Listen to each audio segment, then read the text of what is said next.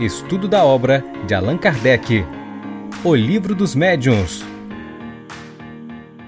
Olá, amigos. Estamos de volta para mais um episódio da série O Livro dos Médiuns. Este é o episódio de número 120.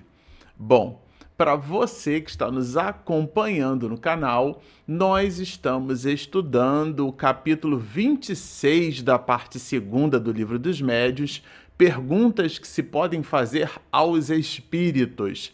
E nós estamos aqui, dividimos né, o capítulo em algumas partes e estamos aqui buscando com o mestre de Lyon as considerações passadas pelos espíritos à sua organização de maneira para que possamos assim responder melhormente é, no século 21 quais seriam as perguntas que nós poderíamos fazer aos espíritos, porque é, que podemos fazer perguntas aos espíritos, ele, Allan Kardec, no início desse capítulo, já nos respondeu que sim.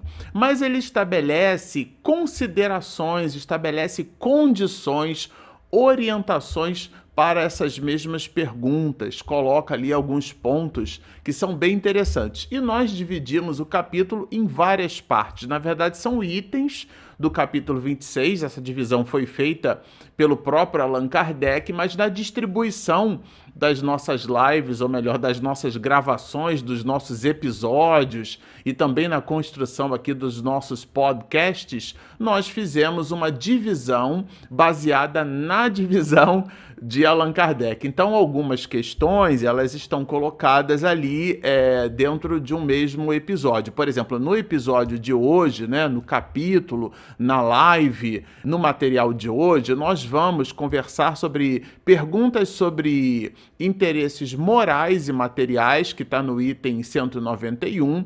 Depois, perguntas sobre a sorte é, dos espíritos. A gente já vai entender o que é que significa isso. E depois perguntas sobre a saúde. Então são os itens 291, 292 e também o item 293. Esses três itens juntos vão perfazer esta gravação, né? Este episódio, o episódio de número 120. E a gente já começa aqui estudando com Allan Kardec, né? No item 191, que dá início à, questão perguntas sobre os interesses morais e materiais, é, dando sequência, né? A questão de número 17 que ele pergunta se a gente pode pedir conselhos aos espíritos. Né? O primeiro ponto de observação aqui que a gente gostaria de destacar é que sim, podemos pedir conselhos aos espíritos. Eu estou aqui com meu é, inseparável tablet, né, que vocês já sabem que a gente usa ele para fazer aqui o nosso estudo. Então, sim, podemos pedir conselhos aos espíritos. Vamos entender por conselho a ideia de auxílio, de orientação. Um espírito nada mais é que alguém que viveu entre nós e que agora está no mundo espiritual. Não é o fato de estar na erraticidade que esse espírito né, é, vai então produzir conhecimentos, possuir condições é, superiores às nossas. Isso vai estar diametralmente associado à condição intelecto-moral desse mesmo espírito. Então, até o ponto em que chegamos do capítulo 26, se você estuda conosco desde o início dessa obra, do estudo dessa obra,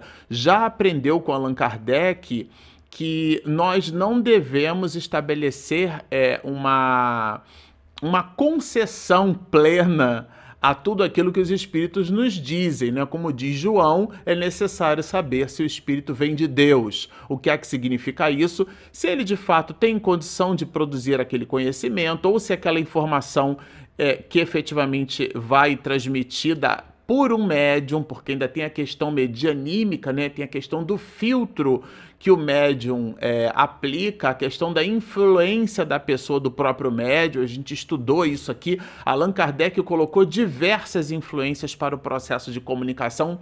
Tudo isso se traduz numa complexidade da manifestação do conteúdo, não é da manifestação da mediunidade, mas do conteúdo. Às vezes a manifestação medianímica, do ponto de vista do acoplamento mediúnico, ela se dá muito bem, obrigado. Mas a transmissão do conhecimento, que é a transmissão do pensamento do espírito, visita ou pode visitar eventualmente as idiosincrasias desse binômio médium e espírito. O que o médium recebe do espírito e o que, portanto, o espírito transmite é o seu pensamento. Ele não transmite a palavra articulada como alguém que faz um processo de tradução que escuta primeiro no idioma original, né, o idioma pátrio, enfim, e depois faz o processo de tradução, uma espécie de modulação e demodulação seria é, melhormente indicado, porque não há aqui, né, exatamente essa tradução.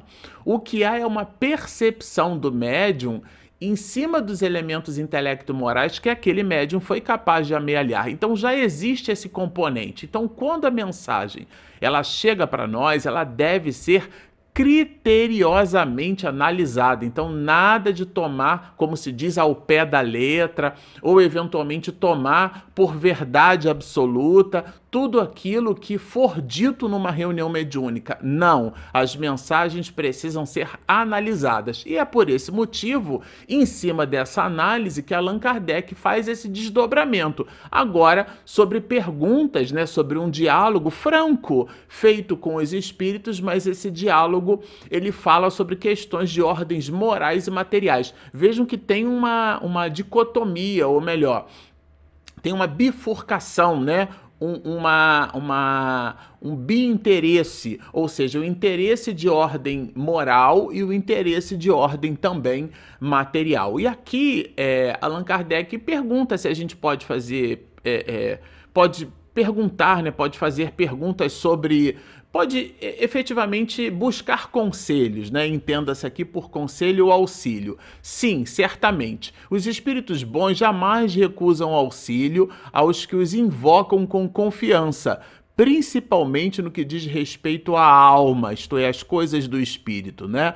Mas repelem os hipócritas, os que simulam pedir a luz e se comprazem nas trevas. Ou seja, eles, os bons espíritos, repelem a ideia do pseudo-sábio, daquele que passa informações porque ele não tem um compromisso com a verdade, ele tem um compromisso de dizer que sabe e, portanto, pode vir a iludir, tá? Na questão de número 18, é, a gente já vai perguntando aqui, já vai vendo Kardec perguntando aqui sobre conselhos de ordem particular. Se nós poderíamos fazer, é, é, solicitar aos espíritos um conselho, ainda que genuíno, mas particular.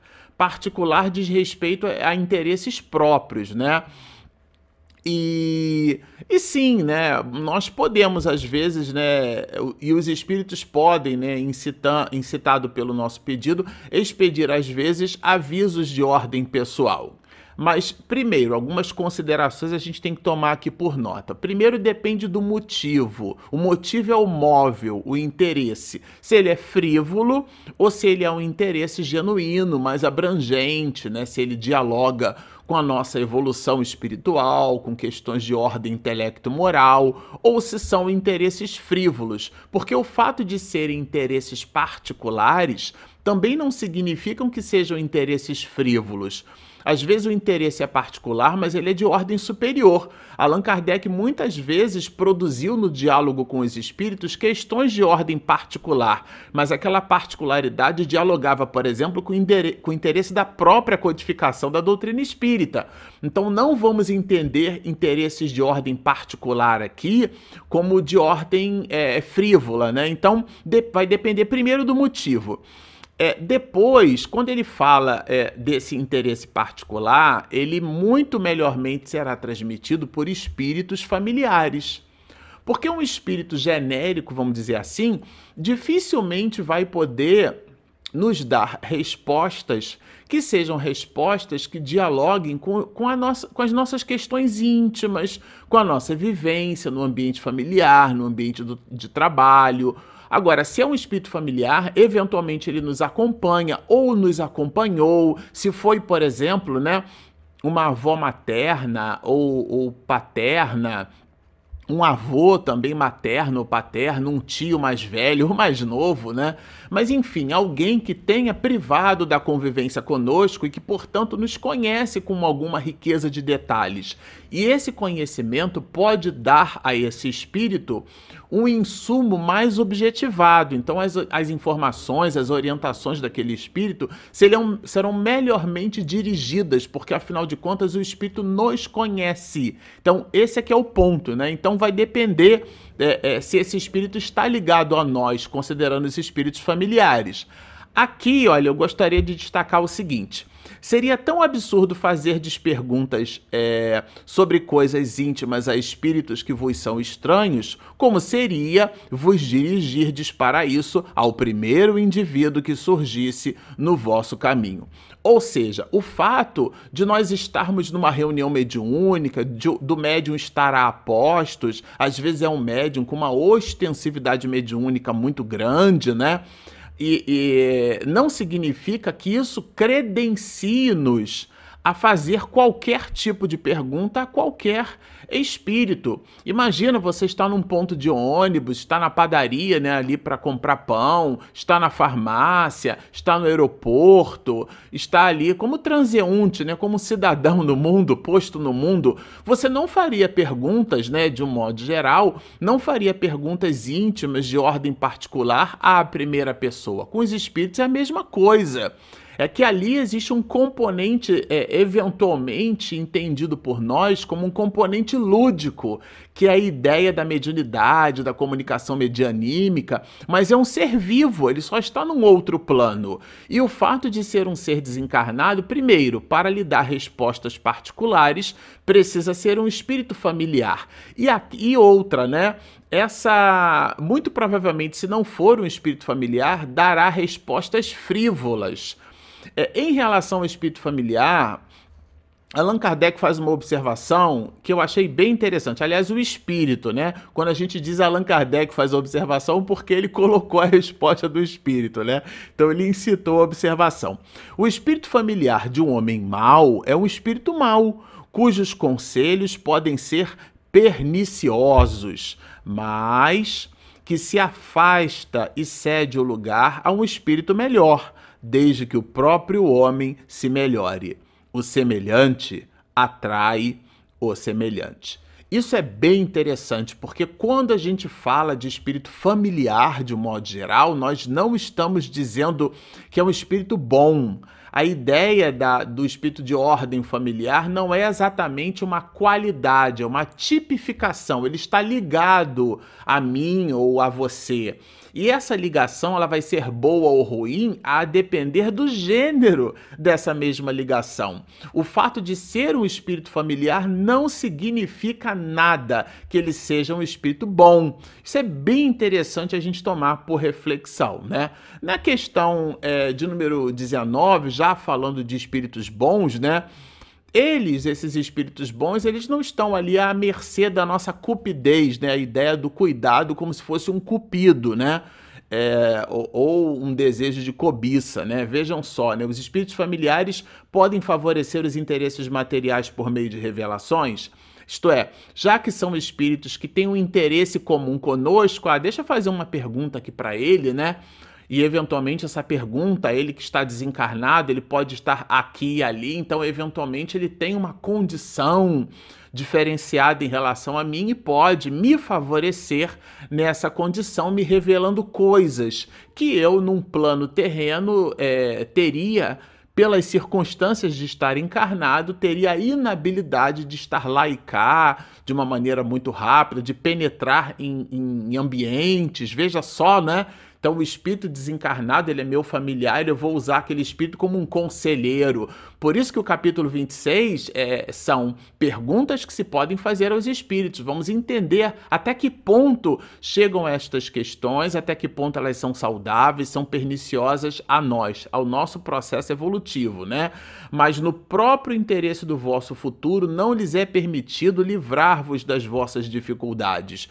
Porque os espíritos, mesmo os familiares, e aqui isso não faz nenhuma distinção se são bons ou maus, eles não poderiam, ainda que estejam ligados genuinamente a nós, vamos entender esse genuíno nem como bom e nem como ruim. Genuínos, estão genuinamente ligados a nós. E que, portanto, por terem uma ligação conosco, eventualmente, né, é, é, conceitualmente, teriam interesse em dividir conosco determinadas questões, mas aquilo que faz parte do nosso planejamento reencarnatório, nem esses espíritos conseguem dividir conosco, né?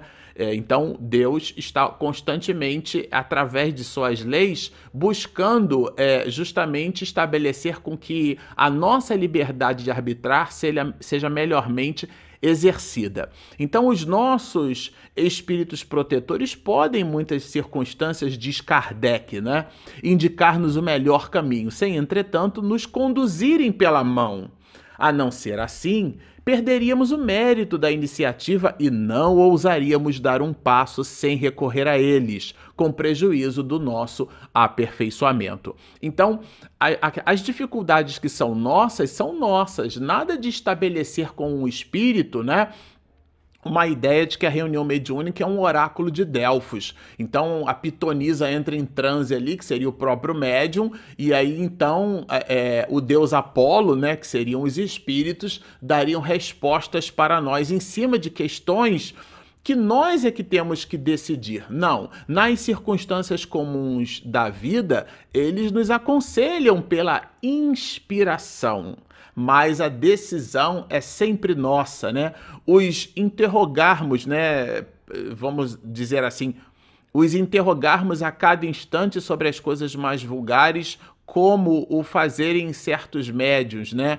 Então, isso é um abuso, vai dizer Allan Kardec, nesse sentido, toda hora ficar interrogando os espíritos. Por quê? Porque visitaria, na nossa perspectiva, uma certa puerilidade, né? uma, uma, uma futilidade né? a responsabilidade sobre os nossos atos, essa responsabilidade é nossa. E então o comentário final de Kardec diz-nos assim: se há puerilidade interrogarmos os espíritos sobre coisas fúteis, também não deixa de ser pueril os espíritos se ocuparem espontaneamente com o que se pode chamar de negócios caseiros. Ou seja, a responsabilidade é nossa, o dever é nosso, a ação deve ser igualmente nossa. Tanto de nossa parte é fútil e pueril interrogar os espíritos, como podemos classificar, no que diz respeito aos espíritos, a mesma puerilidade, a mesma fragilidade em estar buscando responder-nos a questões dessa ordem quando incitados por nós. Então estaríamos ali ambos no mesmo plano de observação. Bom, na questão de número 20, aqui dando sequência, né? É, aqui a gente vai perceber um ensinamento. Quando a gente desencarna, a gente deve se ocupar com as coisas do espírito, pelo menos deveria ser assim. Porque a questão de número 20, Allan Kardec vai perguntar que se uma pessoa, né, ou, ao morrer, deixa os seus negócios em dificuldade, por exemplo, né? Seria possível, né, interrogar a esse espírito sobre a quantia que ele deixou, sobre os bens, sobre as ações, sobre como, né, ele, aquela pessoa que ficou, deveria se movimentar nessa ou naquela condição? Então, é, a resposta aqui vai dizer assim: esqueceis que a morte é a libertação dos cuidados terrenos, porque o espírito, quando ele desencarna, é lato senso, tá, gente? Existem casos específicos em que o espírito morre, mas não desencarna, né? A tese, inclusive, muito explorada por Manuel Filomeno de Miranda em várias de suas obras. O que, que significa isso? O espírito ficar preso, preso ao corpo, preso às circunstâncias materiais, ele realmente não se liberta. Nesse sentido, a, aqueles de nós que nos libertarmos, ou seja, que fizermos o exercício de espiritualização das nossas questões vivendo no ambiente material, quando nós é, desencarnarmos, morrermos, né, nos separarmos do corpo, estaremos separados da matéria de fato e de direito. Então, aquilo para o espírito que era uma prisão, um piano de três quartos né, que ele carregava nas costas, nossa, ele, ele pagou um alívio ali muito grande. Então, para o espírito ficar recordando das encrencas não é, não seria assim nada agradável. É uma liberdade que ele conquistou, né? É, o, a, ele, e ele fala, né, os embaraços em que às vezes a morte de uma pessoa deixa seus herdeiros fazem parte das provas da vida, não cabendo a nenhum espírito o poder de libertar-vos dela. Isso aqui a gente observa muito fortemente nesses casos assim de herança, não é que a pessoa deixa herança, deixa um testamento dúbio, ou não deixa nem herança e nem testamento e as outras ficam lutando na justiça para poder obter a posse posse das coisas materiais deixadas por essa ou por aquela pessoa, né? Então aquilo pode se transformar num tormento inclusive para o próprio espírito. Se um homem, por incúria durante a vida, deixou seus negócios em desordem, não se deve supor que depois da morte tenha mais cuidados com eles. Ou seja, se a pessoa deixou a vida encrencada, não vai ser depois que morrer que ela vai desfazer a encrenca dela, porque ela leva o seu traço de caráter consigo, né? Se tem uma coisa que nós levamos conosco o tempo inteiro, somos nós mesmos. Ninguém desencarna carne fica bom no mundo espiritual porque desencarnou. Eu sempre gosto de lembrar isso aqui. Quem gosta de chocolate continua gostando de chocolate. Quem gosta de soja, quem, quem é vegetariano, os nossos gostos e pendores, as nossas compleições fazem parte do nosso traço de caráter. As conservamos conosco ou as ampliamos. Por isso que André Luiz, sobretudo na questão da alimentação, ele não vai chamar assim alimentação no mundo espiritual, a comida na erraticidade, não. Ele chama de o problema da alimentação porque é essa ligação ou essa compulsão alimentar que vai se transformar num transtorno, porque a maioria de nós quer o saquinho pesando dentro do corpo, né? Esse saquinho chamado estômago. A pessoa quer ficar plenamente satisfeita, ela chama isso de satisfeita, né? Ela não considera a alimentação como uma ingestão de nutrientes somente. Ela precisa é, ficar realmente é, é, se sentindo ali plenamente abastecida, né? E fica naquele processo de adormecimento. Enfim, são as questões materiais que nos impressionam. Se essa pessoa, quando em vida, possuir uma ligação com as coisas materiais muito frouxa, a má organização, né?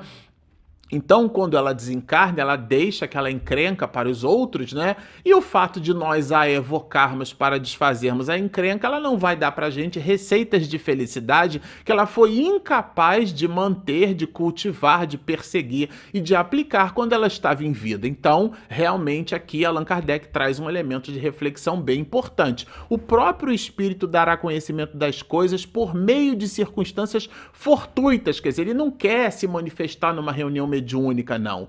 E, e, não por efeito de pedidos que se façam a ele, visto que semelhantes pedidos não podem anular de modo algum a natureza da, das provas que os encarnados devam sofrer. Ou seja, quando os espíritos nos dão alguma informação, elas acontecem de maneira espontânea, ainda que na própria reunião mediúnica, mas não se dão através de perguntas explícitas. Elas acontecem espontaneamente. É disso que tratam aqui os espíritos. Bom, é, agora na 292, eu comentei com vocês no início né, desse episódio que nós dividiríamos em três partes, Allan Kardec fez assim. Aqui são as perguntas sobre a sorte dos espíritos. Vamos entender direitinho o que é que significa, significa essa palavra sorte. A palavra sorte aqui significa condição, ou seja, perguntas sobre as condições dos espíritos ou sobre a condição. Como é que você está, meu amigo? Como é que você está, meu irmão? Qual é a sua condição no mundo espiritual, né? A sorte nesse sentido, né? Então, e eles, de um modo geral, quando questionados a respeito da própria condição, aqui lato senso, né? ou seja, o sentido geral aqui da pergunta feita por Kardec, eles respondem de boa vontade, sim. Né? Eles respondem de boa vontade. É... E isso é bem interessante que a gente note, né? Na questão de número 22, a gente já poderia perguntar o, o, como, né? Como, por exemplo, como é que você morreu? Como é que, se, como é que foram as circunstâncias? Quer dizer, a sorte é no sentido da condição, né? Então, os espíritos podem descrever a natureza dos seus sofrimentos? É, ou seja, questões de ordem particular, de ordem íntima, porque assim como nós é, eh, poderíamos fazer questões de ordem particular aos espíritos, né, é, em relação a nós, nós poderíamos fazer perguntas de ordem particular aos espíritos em relação a eles. É isso que trata essa questão do item 292, né? As revelações desta espécie são um grande ensinamento para vós outros, porque vos iniciam no conhecimento da verdadeira natureza das penas e das recompensas futuras. Então vejam, os espíritos, quando eles falam das suas questões, das suas dores, das suas venturas no mundo espiritual, aquilo se configura para nós como um ensinamento. Então nós vamos à reunião mediúnica não é para ajudar ninguém, né? Se é uma versão é, é, ou uma ideia muito simplista, muito reducionista. Esse é um processo técnico-pedagógico divino e espiritual para um mecanismo de aprendizado pleno em várias perspectivas tanto para os espíritos como para conosco, né? Então, os maus podem ser constrangidos a descrever seus sofrimentos, a fim de serem tocados pelo arrependimento. Então é uma das perspectivas daquilo que se dá numa reunião mediúnica. Então o espírito faz uma espécie de catarse, né? Ele fala das suas questões e aquilo altera o seu psiquismo espiritual e ele então fica mais maleável às boas vibrações e, e eventualmente a gente sabe, né, dos espíritos que se servem, se utilizam daquele instante de maleabilidade psíquica. O espírito está ali numa espécie de conexão um, através do médium, então está sob o influxo, está sob a proteção quando a reunião mediúnica é séria, né? Está sob a proteção de todo aquele grupo que forma um halo vibratório positivo e aquilo constrói um ecossistema psíquico para o arrependimento, sobretudo quando o espírito, quando faz a sua catarse, então, é, promove essa ideia do arrependimento, né? Não vos esqueçais de que o fim essencial, exclusivo mesmo do Espiritismo é a vossa melhora, ou seja, a nossa melhora. Nós não vamos a reunião mediúnica nenhuma para ajudar ninguém, nós vamos lá para obter alimento para as nossas próprias questões espirituais. E existe, claro, uma dinâmica de troca, isso sem dúvida, mas colocarmos-nos na posição de alguém que protagoniza a ajuda é, no mínimo, uma arrogância muito grande, né? E que para alcançar, diz é que os espíritos têm a permissão de vos iniciarem na vida futura, ou seja, de nos oferecer, de nos dar informações sobre como está esse espírito, né, na erraticidade. Quanto mais vos identificardes com o mundo que vos espera, tanto menos saudoso vos sentireis desse orbe onde agora estáis. Eis, em suma, o fim atual da revelação. Aqui ele está falando da revelação espírita. O espiritismo objetiva o entendimento de que nós somos espíritos. O espiritismo é uma ciência que estuda a natureza, a origem e destino dos espíritos, bem como as suas relações com o mundo corporal. E aqui é o processo empírico da experimentação promovida, né? Pelo diálogo, que tem por objeto a evangelização de almas, a começar pela nossa própria. Bom, na questão de número 23, É, nós poderíamos eventualmente evocar um espírito, né? O espírito está sofrendo muito e a gente não sabe disso. Quer dizer, evocar um espírito sofredor sem a gente saber, né? Uma pessoa cuja sorte, essa sorte de novo aqui, a condição, né, nos seja desconhecida, a gente não conhece a condição daquele espírito. Ele está passando por uma prova muito grande e a gente acaba evocando. Sim. É, agora, aqui nesse caso, né, se a, in, a incerteza de sua morte não constituir uma necessidade ou uma prova para os que tenham interesse em sabê-lo. Então, às vezes, aqui configura-se uma prova. Veja que tudo dialoga com interesse. Todo diálogo tem que ter um propósito, e esse propósito é, para ser bom, ele tem que ter o objetivo é, ligado à bondade. Para ser bom, precisa estar ligado à bondade. O que é que significa isso? Para ser bom, ele precisa é, é estar vinculado ao nosso propósito existencial, precisa nos fazer bem. Aquilo precisa produzir insumo para as nossas reflexões, para que a gente saia da reunião mediúnica, por exemplo, e fique meditando sobre aquelas circunstâncias, né? Isso é bem interessante a gente tomar por nota. Então não é uma pergunta, né? Ainda que a gente busque um espírito que a gente não sabe que ele está sofrendo, mas aquele sofrimento pode dialogar com um objetivo muito nobre quando ele posto. Bom, na 23A, é Allan Kardec vai dizer que essa narrativa desse espírito, então, ela vai se dar conforme as circunstâncias desse espírito ou conforme as necessidades, tanto nossa em ouvir como do espírito em dialogar, né? Se ele tiver morrido, né, poderá relatar as circunstâncias da morte. E claro, né, isso, se isso não, não incomodar, mas está vinculado aqui é mesmo a questão da necessidade. E Allan Kardec faz algumas observações. Se quiser revelá-las, fará tal revelação por si mesmo, é quer mediunicamente, quer por meio de visões ou aparições, podendo então dar as indicações mais precisas, porque ele não foi incitado a falar disso, né? não foi constrangido. Aquilo vem, nasce, surge espontaneamente. O desaparecimento de uma pessoa cuja morte não pode ser oficialmente comprovada faz embaraço aos negócios da família. Porque às vezes a pessoa pode querer saber né, onde é que o corpo foi, onde é que o corpo está. Existem casos né, de desaparecimento que não surge, não, não dá possibilidade né, no meio civil, né? Da gente expedir, por exemplo, uma certidão de óbito. Não tendo a certidão de óbito, do ponto de vista eh, civil, aquela pessoa não morreu, não desencarnou Então, os bens, toda uma dinâmica social posta fica atravancada. Nós poderíamos utilizar uma reunião mediúnica para buscar essas mesmas questões, para o espírito, por exemplo, indicar onde é que está o seu corpo, né? Isso é bem genuíno, está colocado aqui no capítulo 26, né? E as observações de Kardec produzem reflexões nessa direção. O desaparecimento de uma pessoa, disso que ele está falando, cuja morte não pode ser oficialmente comprovada, a gente não sabe onde está o corpo, né?